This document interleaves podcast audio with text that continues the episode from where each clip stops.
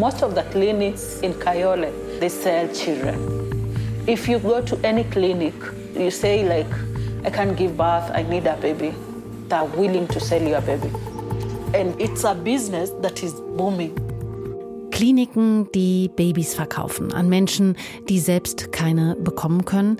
Das, was Judith Kanaita vom kenianischen Radiosender Ghetto Radio hier in einer BBC-Doku als ja ein boomendes Geschäft in Kenia beschreibt, das hat sie selbst recherchiert.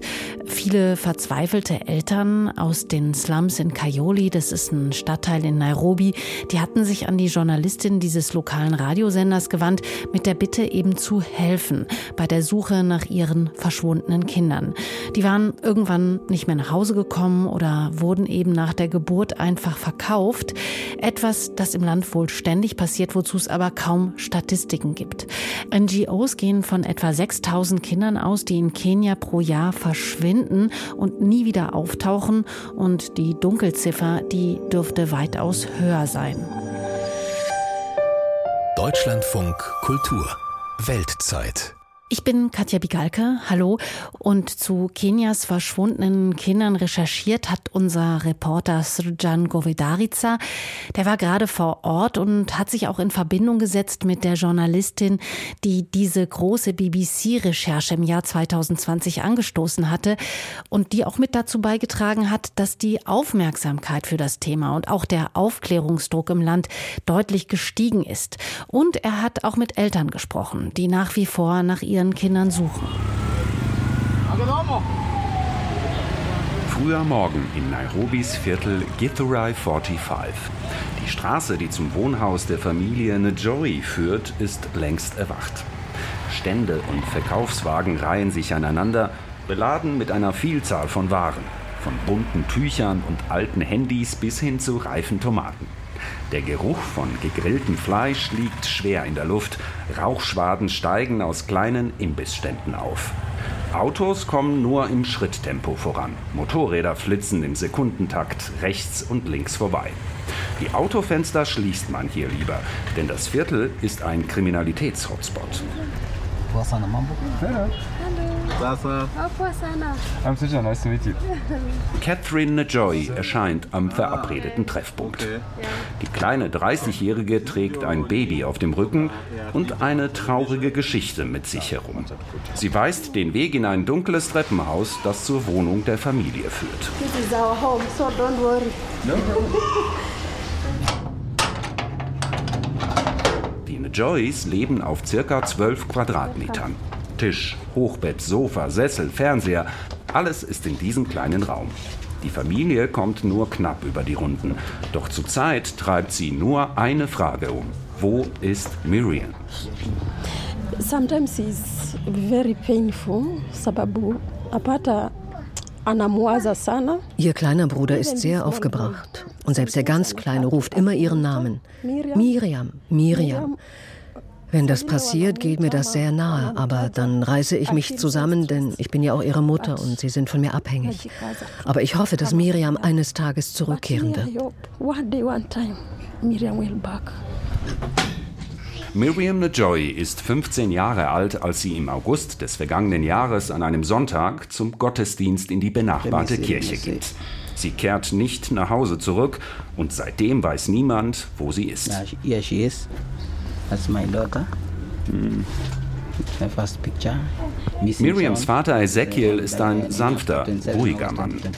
Mitten im Slum betreibt er ein Geschäft für Schulbücher und einen kleinen Kiosk. Das Thema Bildung ist ihm wichtig. Mehrfach erwähnt er, dass er seinen Kindern eine akademische Laufbahn ermöglichen möchte. Besonders stolz ist er auf Miriam, die eine weiterführende Schule besucht hat.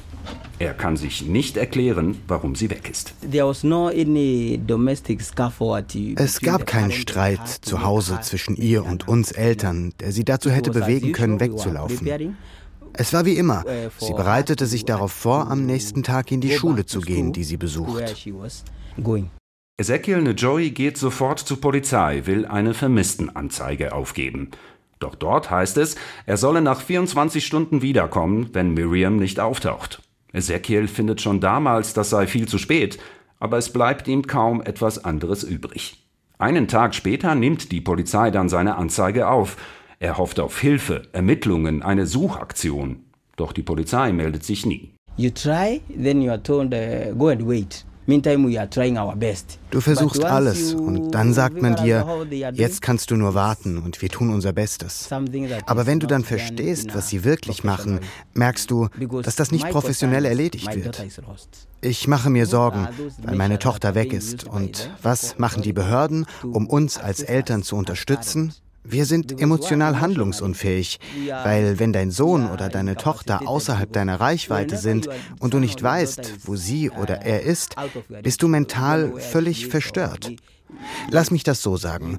Das alles hätte anders ausgehen können, wenn die Behörden mehr getan hätten, um uns zu helfen, unsere verlorene Tochter zu finden. If they had put more effort to assist us to find our lost daughter. Ezekiel Njoy zeigt weder Ärger noch Wut. Er lächelt viel, ist höflich und zuvorkommend. Auch seine Trauer scheint irgendwo in seinem Inneren eingekapselt zu sein. Doch brennende Fragen quälen ihn. Even the time I'm eating, I may feel like I lose appetite. Selbst wenn ich esse, habe ich keinen Appetit. In unserer Kultur weinen wir Männer nicht. Die Tränen kommen, aber du versuchst sie zurückzuhalten. Es bleibt die Hoffnung. Nur das. Es gibt ja Fälle, dass Leute nach 10, 20 Jahren zurückgekehrt sind. Meine Hoffnung ist, dass sie lebt. Wo immer sie auch ist. Wer kümmert sich um sie? Wer beschützt sie? Und dann frage ich mich, habe ich vielleicht als Vater versagt? Emotional und psychisch fühle ich mich als Vater, es ist hart. Miriam Njoy ist eine von tausenden Kindern und Jugendlichen, die jedes Jahr in Kenia verschwinden. Offizielle, öffentlich zugängliche Statistiken dazu existieren nicht. Anfragen bei den zuständigen Behörden bleiben unbeantwortet. In einem Interview im Mai 2023 spricht die kenianische Ministerin für Arbeit und Sozialschutz Florence Borre jedoch davon, dass allein im Zeitraum von Juli 2022 bis Mai 2023 6.841 Vermisstenfälle gemeldet wurden. Nur knapp 1.300 davon wurden wieder mit ihren Familien vereint. Das entspricht einer Aufklärungsquote von 19 Prozent. Zum Vergleich, auch in Deutschland verschwinden jedes Jahr tausende Kinder und Jugendliche, jedoch werden laut Angaben des BKA etwa 97 Prozent von ihnen wiedergefunden. Über das Thema der verschwundenen Kinder wurde in Kenia lange Zeit nicht oder nur wenig gesprochen. Bis im November 2020 der Dokumentarfilm Die Babydiebe erscheint, eine Produktion der britischen BBC. Every year, hundreds of children disappear from the streets of Kenya. But who takes them and where they end up has always been a mystery. Until now. Das BBC-Team deckt auf, dass Kinder in Kenia im großen Stil teilweise auf offener Straße entführt werden und dass offenbar kriminelle Netzwerke dahinter stecken. Die Recherche stammt von einer kenianischen Journalistin. Njeri Mwangi kommt auf einem knallroten Motorrad angerauscht. Sie ist etwas zu spät und macht Scherze, während sie sich aus ihrem Motorrad-Overall schält. Ich fahre Motorrad, weil es bequemer ist. Der Verkehr in Nairobi, oh mein Gott. Ich habe das Gefühl, ich habe mein halbes Leben darin verbracht und möchte den Rest meines Lebens mit anderen Dingen verbringen. Nicht auf der Straße. Njeri Mwangi ist in Kenia sehr bekannt. Die 43-Jährige leitet die Initiative Pawa 254, ein Kunst- und Kulturzentrum, das nach eigenen Angaben kreative und gemeinschaftsorientierte Projekte für den sozialen Wandel fördert. Njeri Mwangi war die treibende Kraft hinter der BBC-Recherche und möchte uns in ihrem Büro davon erzählen. In den Räumen von Pava 254 herrscht eine Start-up-Atmosphäre. Vor allem junge Leute sitzen hier an Notebooks. An einem kleinen Tisch hat sich ein Team zu einem spontanen Meeting zusammengefunden. Die Wände sind mit farbenfrohen Graffiti verziert. Njeri Mwangi fügt sich perfekt in diese Umgebung ein. Sie trägt ihr Haar sehr kurz, knallblauen Nagellack und pinken Lippenstift. Man merkt jedoch auch, dass ihr das Thema ihres Films sehr am Herzen liegt. Dieser löste nach seiner Veröffentlichung im Jahr 2020 eine Welle der Entrüstung in Kenia aus. Doch was ist seitdem geschehen? So there was three individuals that we followed. Wir haben drei Personen verfolgt. Eine Frau entführte Kinder von den Straßen, eine andere identifizierte schwangere, sehr junge Frauen und sagte ihnen, bevor du abtreibst, nehme ich das Baby und gebe dir Geld und das Kind zur Adoption frei. Und einen Sozialarbeiter in einem der größten öffentlichen Krankenhäuser in Kenia, der verlassene Kinder verkaufte, anstatt sie in Einrichtungen für Waisenkinder zu bringen. Nach unserer Recherche fanden wir heraus, dass die Frau, die die Kinder von der Straße gestohlen hat, zwei Wochen nach Veröffentlichung des Films verstorben war. Die Frau, die jungen Frauen von Abtreibungen abgeraten hat, ist einfach verschwunden. Die Behörden hätten sie finden können, wenn sie gewollt hätten, aber sie bleibt unauffindbar. Aber der Sozialarbeiter aus dem Krankenhaus wurde verhaftet und zu 25 Jahren Haft verurteilt. Das Urteil sei wegen seiner abschreckenden Wirkung sehr wichtig gewesen, sagt Njerim Wangi. Wer Kinder stiehlt oder verkauft, weiß spätestens jetzt, dass er für sehr lange Zeit ins Gefängnis kommen kann.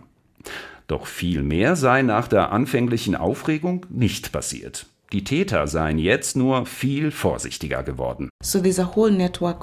Da ist ein ganzes Netzwerk von, wir sagen nicht Menschenhändler, weil es sich um Kinder handelt. Die Kinder verschwinden einfach. Wo sie hinkommen, wer sie stiehlt, wohin sie verschwinden, wir wissen es nicht. Tausende von Kindern und Jugendlichen verschwinden in dunklen Kanälen und die Gesellschaft nimmt das einfach zur Kenntnis? Wie kann das sein? Jerim Wagi erklärt sich das so. We are a very personality wir sind eine Gesellschaft, die sich stark auf Personen und Ethnien konzentriert. Wir sind nicht problemorientiert. Unter Politikern geht es mehr um Popularität und Ruhm. Und wir sind weit von den eigentlichen Problemen entfernt. Wären wir problemorientiert, hätten wir echte Führungspersönlichkeiten, die Dinge mit großer Leidenschaft angehen würden. Aus meiner Sicht ist es sehr einfach. Unsere Anführer sind nicht problemorientiert. Und wäre dem so, würde sich etwas ändern. Außerdem beklagt Jerim Wagi, dass sich die Gesellschaft in Kenia zum Negativen verändert habe. Lange Zeit habe sich die gesamte Gemeinschaft um Kinder gekümmert, nicht nur die Eltern. Nach dem Motto, um ein Kind aufzuziehen, braucht es ein ganzes Dorf. Heute würden sich die Menschen vor allem um ihre eigenen Angelegenheiten kümmern. Es muss sich also einiges tun bei den Behörden, aber auch bei uns als Volk, als Gemeinschaft. Es ist nicht nur die Verantwortung der Regierung und auch nicht nur die Verantwortung von uns als Gemeinschaft. Es sind wir alle, die zusammenarbeiten müssten. Ein Kind muss wissen, dass es in einer Polizeiwache Hilfe bekommt und nach Hause gebracht wird. Die Menschen müssen wissen, dass ein Kind zurück zu seiner Familie gebracht wird, wenn sie es zur Polizei bringen. Aber die Strukturen dafür sind nicht da. Insbesondere die Ärmsten der Armen in Nairobi sind weitgehend sich selbst überlassen. In den Mukuru-Slums leben Hunderttausende von Menschen unter widrigsten Bedingungen. Es gibt kein fließendes Wasser und Strom wird illegal angezapft. Die Menschen hier kommen nur schwer über die Runden. Einige haben Glück und betreiben ein kleines Geschäft, verkaufen am Straßenrand alles Mögliche, Schuhe, Hühner, Werkzeug. Dass Kinder regelmäßig verschwinden, ist hier ein großes Thema. Das sagt auch diese Frau, die an einem kleinen Stand Kohlebriketts anbietet. Es gibt viele Beschwerden darüber, dass immer wieder Kinder verloren gehen. Das Kind von Modestar, das gerade verloren gegangen ist, ist jetzt drei Monate weg und wurde noch nicht gefunden. Ein anderes Kind, ein Mädchen, ist erst kürzlich um die Ecke verschwunden. Auch sie wurde nicht gefunden. Wir sind alle sehr besorgt.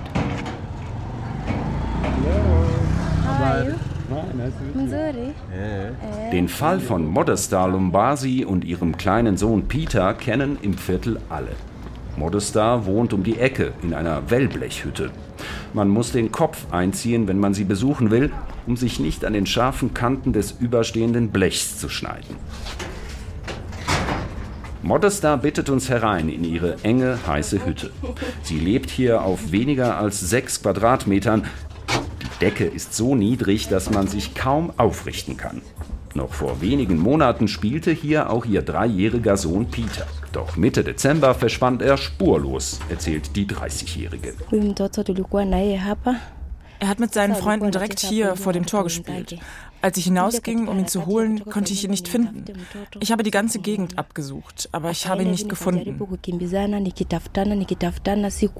Seitdem lebt Modesta in ständiger Angst um ihr anderes Kind, ein sechs Monate altes Mädchen. Sie trägt es meist in einem Wickeltuch, eng an ihren Körper gebunden.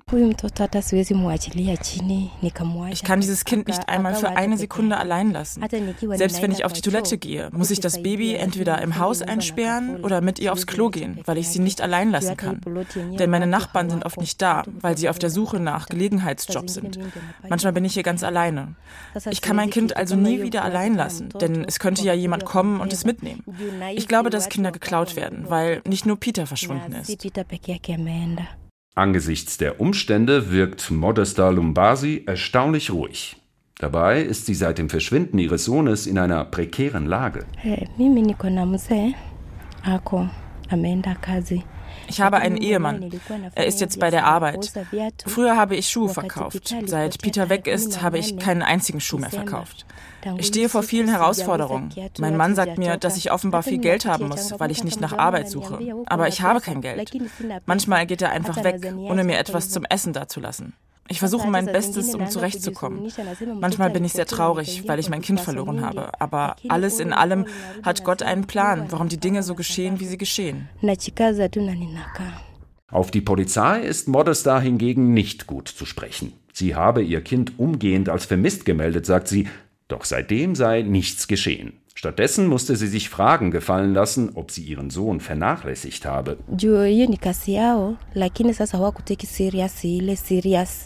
Es ist ihre Aufgabe, nach dem Kind zu suchen. Aber sie haben die Angelegenheit nicht ernst genommen. Sie haben mir nicht geholfen. Ich war auf mich allein gestellt, um das Kind im ganzen Slum zu suchen. Von morgens an war ich überall unterwegs und habe gesucht. Ich bin sehr weit gelaufen. Später habe ich in Kinderheimen gesucht. Aber ich konnte mein Kind nirgendwo finden. In dieser Zeit habe ich die Nummer von Missing Child Kenya bekommen. Missing Child Kenya. Wenn gar nichts mehr geht, kommt Mariana Muniendo ins Spiel. Sie leitet die spendenfinanzierte Organisation Missing Child Kenya. Ihre Basis hat sie in der Stadt Bungoma im Westen Kenias und ist viel unterwegs. Wir erreichen sie über WhatsApp. Wenn eine Familie uns kontaktiert, sammeln wir als allererstes Informationen über das vermisste Kind. Ein Foto des Kindes, was es trug, als es zuletzt gesehen wurde wo es sich befand, was im Polizeibericht steht und ob es andere wichtige Informationen gibt, die das Kind betreffen. Diese Informationen nutzen wir, um eine Suchmeldung zusammenzustellen, die wir dann für die Familie verbreiten. Zudem vermitteln wir die Familien an verschiedene Partner, die ihnen psychosoziale Unterstützung anbieten, wenn sie während der Zeit, in der ihr Kind vermisst wird, Beratung benötigen. Mariana Muniendo hat mit dieser Arbeit begonnen, als ein zehnjähriges Mädchen in ihrer damaligen Nachbarschaft verschwindet. Damals hängt sie überall Suchplakate auf. Das Mädchen wird wenige Tage später gefunden. Seitdem hat sie eine Mission und inzwischen auch fünf Mitarbeiterinnen. An 1548 vermissten Fällen hat Missing Child Kenya in den letzten acht Jahren gearbeitet. Fast 1100 dieser vermissten Kinder konnten mit ihren Familien wiedervereint werden. Mariana Muniendo selbst bekomme circa drei Anrufe am Tag und im Schnitt nimmt die Organisation jeden Tag einen neuen Fall auf. Wir sagen immer, dass wir eine Organisation sind, die von der Gemeinschaft getragen wird. Wir sind auf sie angewiesen, damit sie die Suchmeldungen weiterverbreitet, die wir veröffentlichen. Ebenso machen wir ihnen klar, dass sie auch unsere Augen und Ohren im Feld sind. Mariana Muniendo handelt nach dem Motto Nicht aufgeben. Das neueste Projekt der 41-Jährigen betrifft ungelöste Fälle, sogenannte Cold Cases. Hierfür hat sie sich mit Carsten Bettels zusammengetan. Der pensionierte Kriminalbeamte aus Niedersachsen leitet das ECCAP, das International Cold Case Analysis Project. Vereinfacht gesagt nehmen sich hier Studierende von Polizeihochschulen ungelöste Fälle aus vielen Ländern akribisch vor und geben ihre Erkenntnisse an die dortige Polizei weiter. Wenn Kinder lange vermisst werden und dann auch noch keine Akten vorliegen, wird es sehr schwer, sie zu finden, sagt der erfahrene Kriminalbeamte aber nicht unmöglich. Insoweit wäre es wichtig, diese Stelle erstmal, wo die letzte Sichtung gewesen ist, dieses Kindes aufzusuchen.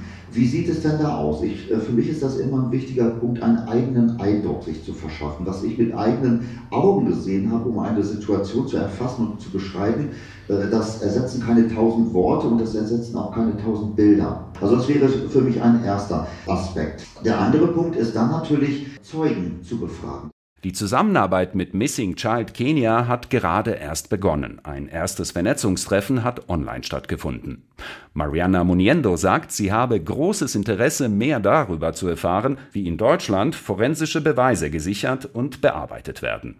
Auch Carsten Bettels kann sich sehr gut vorstellen, enger mit Kenia zusammenzuarbeiten. Wir sind natürlich auch äh, jederzeit bereit, Fälle aus Kenia oder auch aus anderen afrikanischen Ländern bei uns mal zu analysieren, dass man einfach mal anfängt, mit dem Denken, was wir auf einen Fall haben, äh, dieses entsprechend weiterzugeben und auch äh, mal an einem Fall konkret zu arbeiten. Vermisste Kinder sind ein weltweites Problem, nicht nur in Kenia. In den USA werden zum Beispiel pro Jahr etwa 460.000 Kinder als vermisst gemeldet. In Großbritannien sind es 113.000. In diesen Ländern sind die Aufklärungsquoten hoch. In vielen afrikanischen Ländern hingegen gibt es nicht mal Statistiken über die Zahl der Kinder, die vermisst werden. Das sagt Athena Morgan vom Internationalen Zentrum für vermisste und ausgebeutete Kinder aus Nairobi. Es gibt Regionen, die das Thema mit mehr Priorität angehen als andere. Wenn man auf den afrikanischen Kontext schaut, ist es so, dass afrikanische Länder vermisste Kinder erst seit kurzem als wichtiges Thema entdeckt haben. Wenn ein Kind vermisst wurde, hat man bislang gesagt bekommen, es wird schon wiederkommen. Gebt ihm Zeit. Kinder machen so etwas. Dabei sei es von großer Bedeutung, schnell zu reagieren. Innerhalb weniger Stunden könnten Kinder etwa von Nairobi in die Hafenstadt Mombasa und dann überall hin verschleppt werden. Solchen Kindern drohe dann die gesamte Palette des Grauens. Sie müssten Zwangsarbeit leisten, würden zu Prostitution gezwungen, würden als Kindersoldaten eingesetzt oder in seltenen Fällen sogar aus rituellen Gründen verstümmelt oder getötet, wie zuletzt in südafrikanischen Medien berichtet wurde, sagt Atina Morgan. Auch wenn sich bereits etwas tue, sei es noch ein langer Weg, denn noch fehle es an vielem. Lack of resources, Mangelnde Ressourcen, mangelnder Austausch zwischen den Behörden und auch mangelnde Information für die breite Öffentlichkeit, dass ein vermisstes Kind eine Angelegenheit ist, die mit Dringlichkeit angegangen werden muss und wir alle eine moralische Verantwortung haben, dabei zu helfen, ein Kind zu finden, das vermisst wird. So wie die 15-jährige Miriam, die verzweifelt von ihrer Familie gesucht wird. Auch die Joyce haben eine Suchanzeige über Missing Child Kenya aufgegeben, bislang ohne Erfolg. Bei Vater Ezekiel und Mutter Catherine wechseln sich Hoffnung und Verzweiflung ab. Manchmal denke ich, ich sollte in die Leichenschauhäuser gehen und schauen, ob ich sie dort finde. Denn dann wüsste ich, ob sie da ist. Mein Herz hätte endlich Frieden. Vater Ezekiel hingegen hält sich daran fest, dass sich jemand nach dem Verschwinden seiner Tochter mehrere Male in ihren TikTok-Account eingeloggt hatte. Das letzte Mal zwar im November des vergangenen Jahres, aber für Ezekiel ist das ein Hoffnungsschimmer. I don't think there's uh, someone who access her account. Ich glaube nicht, dass jemand anderes Zugriff zu Ihrem Account hat. Denn noch nicht mal ich kenne die Zugangsdaten, die man braucht, um in Ihren Account zu kommen. Meine Hoffnung ist, wenn dieser Account immer wieder aktiv ist, dann lebt sie und es geht ihr gut. Auch Modesta hat einen Funken Hoffnung, ihren dreijährigen Sohn Peter doch noch zu finden. Kurz vor dem Abschluss unserer Recherchen gelingt der Polizei in Nairobi ein seltener Fahndungserfolg. Nach einem Hinweis befreit die Polizei Kinder aus seinem Haus am Rande der Stadt. Zunächst heißt es, 16 Kinder seien befreit worden. Nach unseren Informationen dürfte es sich jedoch um eine deutlich höhere Zahl handeln. Eine Kenianerin und ein Mann aus Tansania werden festgenommen. Die Polizei geht davon aus, dass sie einem Menschenhändlerring angehören. Ist Peter unter den gefundenen Kindern? Modesta eilt zusammen mit anderen Eltern umgehend zur zuständigen Polizeiwache. Wie lange es dauern wird, bis die gefundenen Kinder identifiziert sind, kann ihr dort aber niemand sagen. Ich habe mich entschlossen zu warten. Ich bin glücklich im Moment. Ich will das mit meinen eigenen Augen sehen. Ich bin nicht sauer auf die Polizei. Sie machen auch nur ihren Job.